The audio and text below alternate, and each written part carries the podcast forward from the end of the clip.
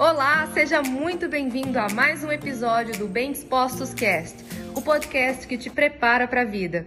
Mas olhando do ponto de vista nutricional para uma pessoa que quer regular a glicemia ou para uma pessoa que quer manter um peso saudável. É legal comer doce todo dia? Se você vai gerar um saldo de calorias maior do que o seu corpo precisa, comendo esse doce todo dia, o que vai acabar acontecendo é que com saldo positivo de calorias maior do que o seu corpo precisa, você vai gerar estoque. Então você vai começar a ganhar aos pouquinhos gordura. Agora, Lídia, e se eu tiver um processo de emagrecimento, é legal comer doce todo dia? Aí, obviamente que não. Por quê? Se você já está num déficit calórico, que é comendo menos caloria, vamos supor que você está com 70 mas o seu peso saudável seria 60. Então, você tem 10 quilos aí para eliminar. Se você foi lá, o nutricionista planejou, e aí ele te colocou para você se alimentar todos os dias com uma, uma quantidade de calorias menor do que você precisa para manter 70. Então, naturalmente, se você respeita o que ele prescreveu, você vai perdendo peso, porque o seu corpo vai ser obrigado a mobilizar esses estoques e parar de estocar.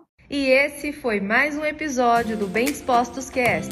Aguarde o nosso próximo encontro e lembre-se sempre: cresce mais quem cresce junto.